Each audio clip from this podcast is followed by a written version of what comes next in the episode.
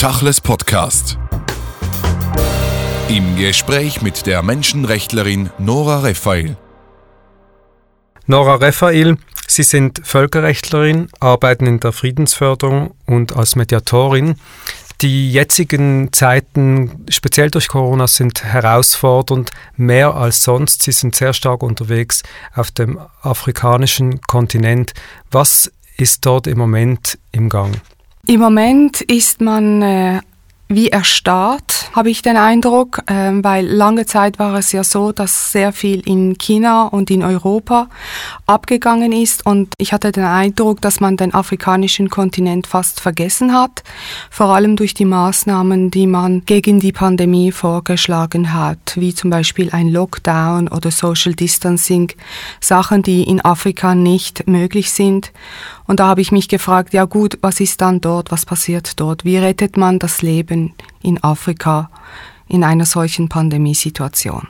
Konkret weiß natürlich jeder auf den ersten Blick den Unterschied zwischen Europa und Afrika, wenn es um politische oder um Gesundheitssysteme geht, aber dann doch wieder nicht. Was heißt das ganz konkret Afrika heute während dieser Corona-Pandemie? Wie sind die Staaten aufgestellt? Wie ist die UNO unterwegs und wie funktioniert dort etwas wie ein Gesundheitssystem? Es ist natürlich schwierig von Afrika als ein Kontinent für alle äh, verschiedenen Länder äh, mit verschiedenen Systemen in verschiedenen politischen äh, Prozessen zu sprechen. Also eine Verallgemeinerung, da muss man ein bisschen aufpassen. Aber vielleicht kann man so von Tendenzen reden. Und bei, von den Tendenzen her ist es so, dass natürlich ähm, sehr, sehr viele Menschen auf sehr engem Gebiet äh, leben. Ähm, wir sprechen von Slums zum Beispiel in Kenia oder von den Townships in Südafrika, dass die wirtschaftliche Situation natürlich extrem prekär ist, dass enorm Millionen von Menschen quasi von Hand in den Mund leben, unter der Armutsschwelle von, glaube ich, 1,9 äh, Dollars sind und dass natürlich vor allem ähm, schon seit jeher eine Gouvernanzkrise äh, herrscht. Das bedeutet, dass die Staaten eben keine, entweder gar keinen Zugang haben oder nicht aufgestellt sind, quasi ähm, ihr Land äh, gut zu regieren. Und das kommt natürlich bei einer solchen enormen Krise, die nicht nur eine Gesundheitskrise ist, nochmals verstärkter zum Tragen, dass eben die Regierungen nicht imstande sind, für ihre Bevölkerung zu sorgen. Aber das ist ja eine Situation, die wir ja schon eigentlich so kennen vor der Corona-Krise. Sie sind in der Friedensförderung unterwegs. Sie sind oft äh, jetzt im letzten Jahr in Kongo gewesen, aber auch in anderen Ländern. Wie war denn die Situation vor Corona? War es so, dass viele der Probleme jetzt bald gelöst sind, dass diese Friedensförderungsprojekte der EU und anderen äh, erfolgreich sind oder wo steht Afrika vor der Corona-Krise? Also auch da eben, es ist wirklich, man muss wirklich unterscheiden, äh, ob man jetzt irgendwie von Jemen redet, von der Sahelzone redet, von Burundi redet, wo jetzt gerade im Mai die Wahlen anstehen. Eben, das sind verschiedene Länder in verschiedenen Situationen. Bevor es jetzt in Basel quasi die Fastnacht abgesagt wurde, eine Woche davor war ich in, in Kongo an der Ostgrenze. Äh, musste dann von Ruanda quasi die Grenze äh, nach äh, Goma in den Osten von Kongo passieren. Und da ist es so, dass man wegen der Ebola hat man die Temperatur jeweils gemessen, aber auch in Ruanda war das so. Aber was, was mich sehr beeindruckt hat, dass man bei einer Fontäne eigentlich die Hände mit Chlorwasser äh, waschen musste, regelrecht, bevor man überhaupt durchgehen konnte. In Goma selber, wenn man sich anmelden musste, nicht einen Stift in den Hand nehmen konnte, bevor man sich nicht die Hände desinfiziert hat. Wir haben dort eine, äh, mit 40 Personen eine Konsultation durchgeführt und da war vor dem Raum war eben ein Waschbecken, wo sich alle die Hände gewaschen haben. Als ich zurückkam, wurde dann der letzte Ebola-Kranke feierlich entlassen in Kongo im Osten. Die Krankheit ist oder war anders, hat sich nicht so schnell ausgebreitet. Man hat eine Impfung erfunden, man hat die Leute jetzt alle quasi im Osten impfen können und die Situation hat sich massiv verbessert. Sie haben eigentlich auch angetönt, dass es kulturelle Unterschiede gibt, die ja ohnehin diese Social Distance schwierig machen, unabhängig von anderen Fragen wie Lebensgewohnheiten und der Art und Weise, wie die Menschen zusammenwohnen. Äh, Aber ganz konkret, was heißt das denn für den afrikanischen Kontinent, den man irgendwie auch verallgemeinern muss, wenngleich es von Land zu Land Unterschiede gibt, für diese Pandemie in Zukunft? Also ich glaube, was man verallgemeinern kann, ist, dass es äh, in, in vielen Ländern, dass es Orte gibt, wo die Menschen in unglaublicher Nähe zusammen leben und leben müssen. Einerseits, andererseits wirklich darauf angewiesen sind, dass sie äh, tagtäglich sich ein paar wenige Dollars verdienen, um sich und ihre Familie zu ernähren und deswegen nicht einfach aufhören können. Also bei einigen afrikanischen Ländern geht es eben nicht darum, wie schütze ich das Leben, sondern die Frage ist, wie überlebe ich den Hunger, wenn ich nicht täglich irgendwie meine paar Sachen verkaufen kann? Das, das ist die Frage. Und auch Merkmal ist eben, dass die Gouvernance nicht da ist, dass die Regierung eben nicht für die Gesundheit, für, für die Nahrung, für die Bildung, für die Gleichstellung sorgen kann und dass so eine Pandemie natürlich die Ungleichheiten, die natürlich nicht nur in Afrika existieren, sondern auch in Amerika, wo mehr afrikanische oder lateinamerikanische Menschen sterben. Ich glaube, die Rate ist 2 zu 1. Also dort, wo es Armut gibt, dort, wo es Ungleichheiten gibt, diese Ungleichheiten werden durch diese Pandemie enorm verstärkt. Sie sind unterwegs in Afrika vor allem für friedensfördernde Maßnahmen. Wenn man das auf den ersten Blick sich anschaut, hat das auch etwas Koloniales. Wir kommen aus Europa nach Afrika und lösen dort Probleme oder wollen das versuchen. Was tun Sie genau dort und mit welchem Ansatz? Ich arbeite jetzt für eine Organisation, die eigentlich das Ziel hat, die lokale Bevölkerung zu stärken. Das heißt, wir arbeiten immer ganz eng mit der lokalen zivilgesellschaftlichen Organisationen äh, zusammen und es ist nicht so, dass wir dann wie etwas vorschlagen, das sie dann umsetzen müssen, sondern wir unterstützen sie in den Prozessen und Entscheidungen, die für sie relevant sind und wo sie auch entscheiden, wie es geht. Also wir sind äh, eigentlich eher eine Dienstleistung als eine Entscheidungshilfe.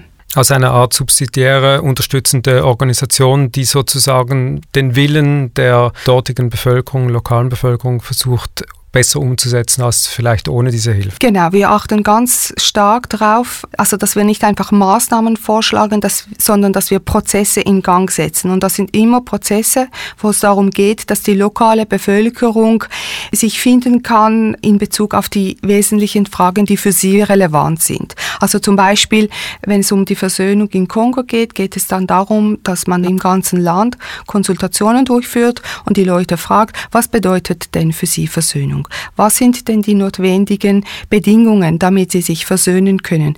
Was sind die Erwartungen, die sie an den Staat haben? Und so versuchen wir es eben eigentlich zu vermeiden, dass wir kolonial vorgehen, sondern dass wir eigentlich einfach nur unterstützend da sind und die bereits bestehenden Kapazitäten wirklich auch valorisieren und fördern. Afrika, der vergessene Kontinent, wenn wir auf Afrika blicken, dann auch immer wieder durch eine Brille äh, der Institutionen der EU, der WHO, wie Sie es genannt haben, oder eben der UNO. Die UNO hat ja für unsere Jugend eigentlich eine Omnipräsenz dort gehabt und diesen äh, Kontinent auch weitgehend dominiert. Wie ist das denn heute? Also schon vor der Pandemie hat man ja davon gesprochen, dass, dass wir uns wieder in einem Kalten Krieg befinden, was die internationale quasi Zusammenarbeit oder Friedenssicherung auf, auf der globalen Ebene anbelangt. Also vor allem ähm, hat sich dieser, diese, diese Schwäche im Syrien-Konflikt gezeigt, wo man ja jetzt seit einem Jahrzehnt oder so nichts unternimmt. Interessant ist, dass der, der Sicherheitsrat in Bezug auf die Ebola-Erkrankung durchaus einen Sicherheitsratsbeschluss, der ja völkerrechtlich bindend ist, erlassen konnte. Aber dazu konnte äh, sich die, der Sicherheitsrat jetzt nicht äh, durchdringen. Der Generalsekretär ähm, Antonio äh, Guterres hat aber verschiedentlich äh, Bezug genommen, Position bezogen und auch zum Beispiel in dieser Hinsicht einen Vorschlag gemacht zur weltweiten Einstellung der Waffen, um sich eben der Pandemie wirklich dem wirklichen Feind widmen zu können. Sie haben es gesagt, völkerrechtlich bindend. Das Völkerrecht ist durch eine Pandemie, durch einen Krieg, durch eine Krise nicht außer Kraft gesetzt. Im Gegenteil, Generalsekretär Gutierrez hat sich allerdings erst vor einer Woche richtig zur Pandemie gemeldet, das sozusagen im weltweiten Lockdown Woche Nummer vier. Das ist sehr spät. Das ist sehr spät und es ist immer noch so, dass tendenziell eben die ganze Pandemie als eine technische Angelegenheit, vor allem von der WHO-Seite und vom WHO-Leadership angeschaut wird. Dabei ist es fundamental eine politische Angelegenheit. Gerade eben, äh, wenn man bedenkt, dass dadurch wirklich politische Entscheidungen notwendig sind und politische Gedankengänge notwendig sind, damit sich technische Maßnahmen eben auch in Ländern umsetzen lassen, die von Konflikten und Fragilität ähm, quasi befallen sind. Die internationalen Organisationen WHO und UNO sind stark in der Kritik, aber auf der anderen Seite sind es auch Institutionen, die sehr stark vom Willen der Politik abhängen, nämlich Zugang zu bekommen zu den einzelnen Ländern. Das äh, ist ja das, was sie zum Teil nicht bekommen und somit auch nicht agieren können. Genau, und genau deswegen wäre eigentlich ein Sicherheitsratsbeschluss eben sehr wichtig. Ein Sicherheitsratsbeschluss würde ja quasi eine Koordination fordern von, von den Staaten und das wäre für die Staaten bindend, dass sie halt alle Informationen zur Verfügung stellen, dass eine Koordination und ein, eine gesamte Unterstützungsmaschinerie quasi in Gang läuft, wo jetzt eigentlich immer noch so ist, dass die einzelnen Länder für sich schauen, außer vielleicht China. China macht sich jetzt sehr breit und, und gibt sich aus als jetzt der große ähm, Unterstützer in dieser globalen Pandemie. Pandemien, Natur- und äh, atomare Katastrophen waren ja immer äh, konzeptionelle äh, Szenarien der Zukunft. Und jetzt, als eine dieser drei eingetreten ist, hat man den Eindruck als Außenstehender, man ist nicht vorbereitet. Ja, also ich denke, man ist nicht vorbereitet. Ich würde sogar sagen, auch wir in der Schweiz sind nicht vorbereitet. Also ich meine, wir haben keine Masken. Wir zapfen schon die Pflichtmedikamentenlager an. Das wenn, und wenn wir in der Schweiz nicht vorbereitet sind, dann wie sollen das andere Länder vorbereitet, also andere Länder mit einer anderen Infrastruktur und wirtschaftlichen Lage vorbereitet sein? Was heißt das dann für diese Kontinente Südamerika, Afrika und andere, die wir nennen Schwellenländer, ähm, für die nächsten Wochen und Monate? Und was heißt das letztlich dann für die ganze Fragestellung der Asyl, der Migrationspolitik? Mhm. Also eben, ich denke, man muss das so äh, betrachten, dass die Armut einfach auch ein Risikofaktor ist. Ja, und wenn das wirklich so eintrifft, man kann sagen, dass die Leute in Afrika generell nicht so alt sind, aber auf der anderen Seite eben haben sie, ist die Gesundheitsversorgung, die äh, Ernährung so prekär, dass das ein so ein großes Risiko ist, dass, dass man davon äh, ausgehen muss, dass leider sehr, sehr viele Menschen äh, sterben werden. Also sind die Zahlen, also man weiß es wirklich nicht. Die Zahlen, die herumschwirren, sind bis zu 400 äh, äh, Millionen Tote, also was ja unwahrscheinlich ist. Und dann eine halbe Milliarde, die nochmals, noch vermehrter in Armut, nochmals unter die Armutgrenze fallen werden. Das wären sozusagen 5 Prozent der gesamten Menschheit oder 10 Prozent, wenn man die Armutsquote dazu zählt.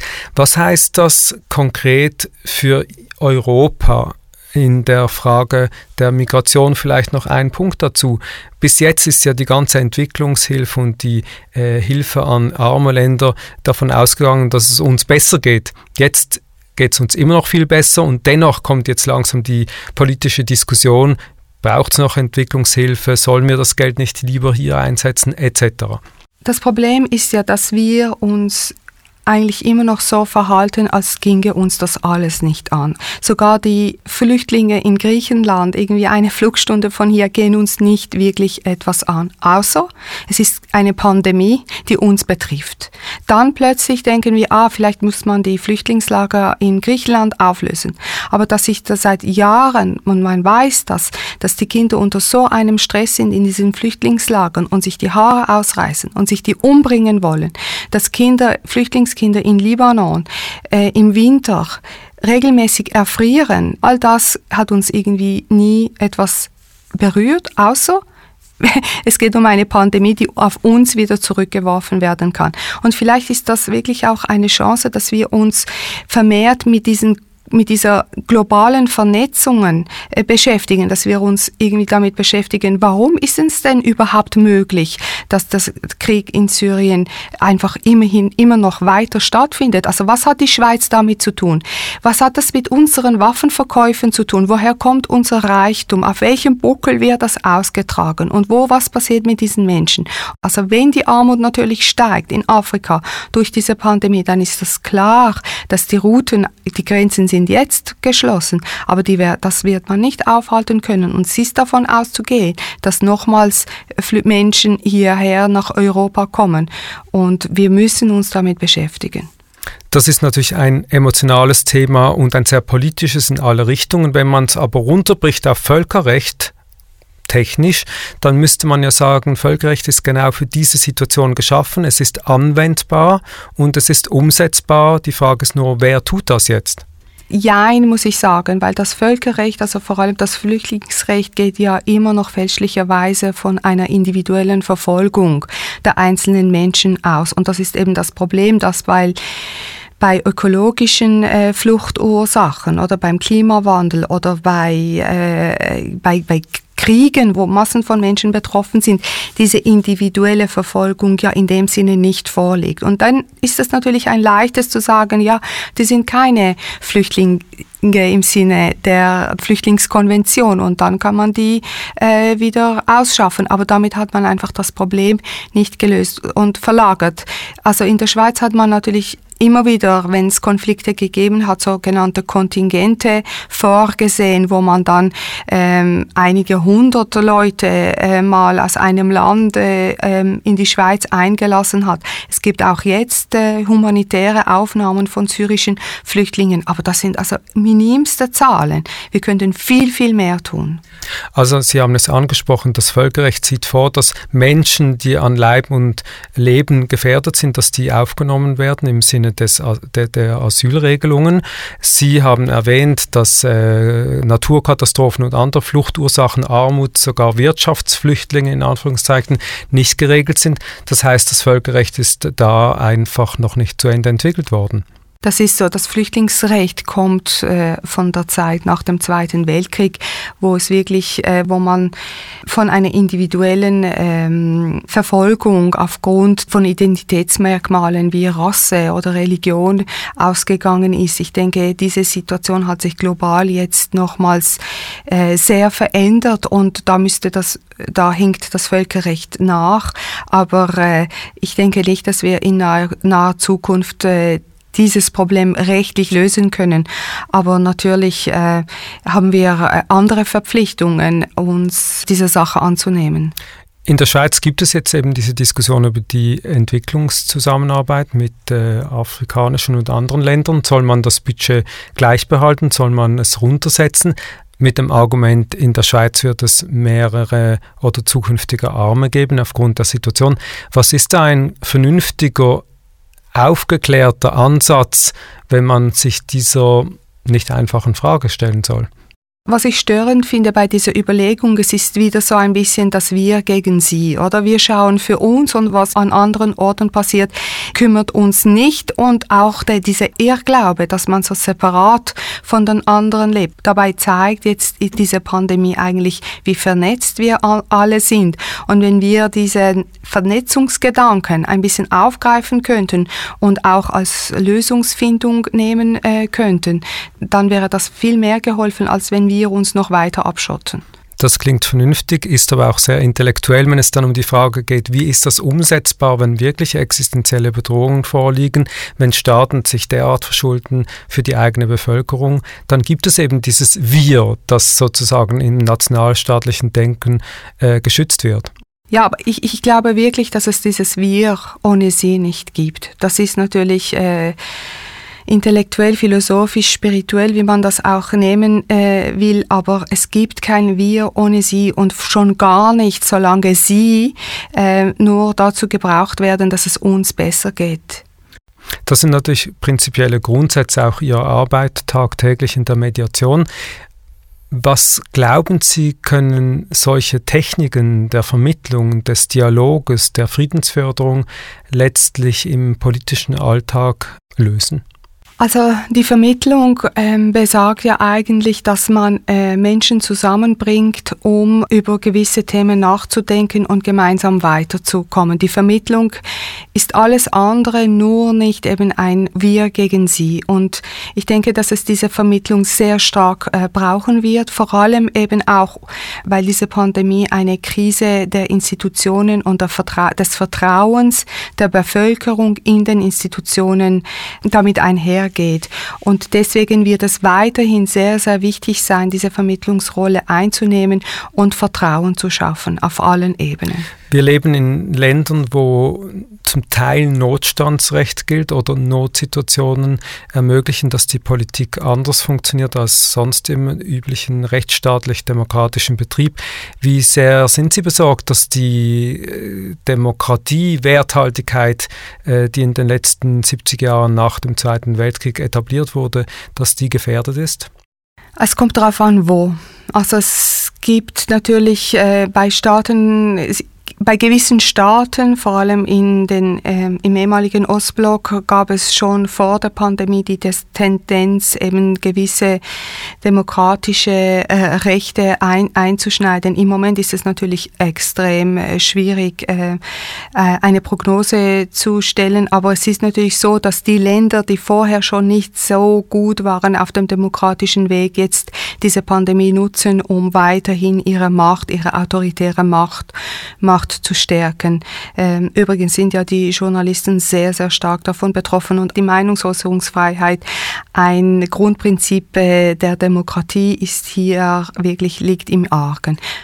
Man könnte aber zynisch sagen, alle diese Länder mit den Grundrechten, Freiheitsrechten, die wir genießen und gewohnt sind, alle diese Länder, die das nicht haben, die Diktaturen oder die Halbdiktat äh, Halbdemokratien, die haben es viel einfacher, wirksam gegen solche Situationen wie eine Pandemie vorzugehen.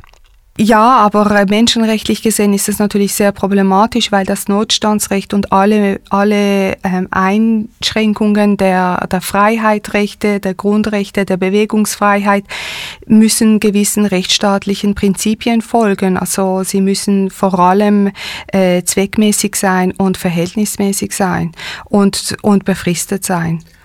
Alle diese Errungenschaften sind ja nicht Gott gegeben, die sind mehrheitsabhängig, also von demokratischen Mehrheiten. Was glauben Sie heute in einem Jahr, wenn wir vielleicht zurückblicken auf die Pandemiesituation, was wird sich geändert haben in Europa?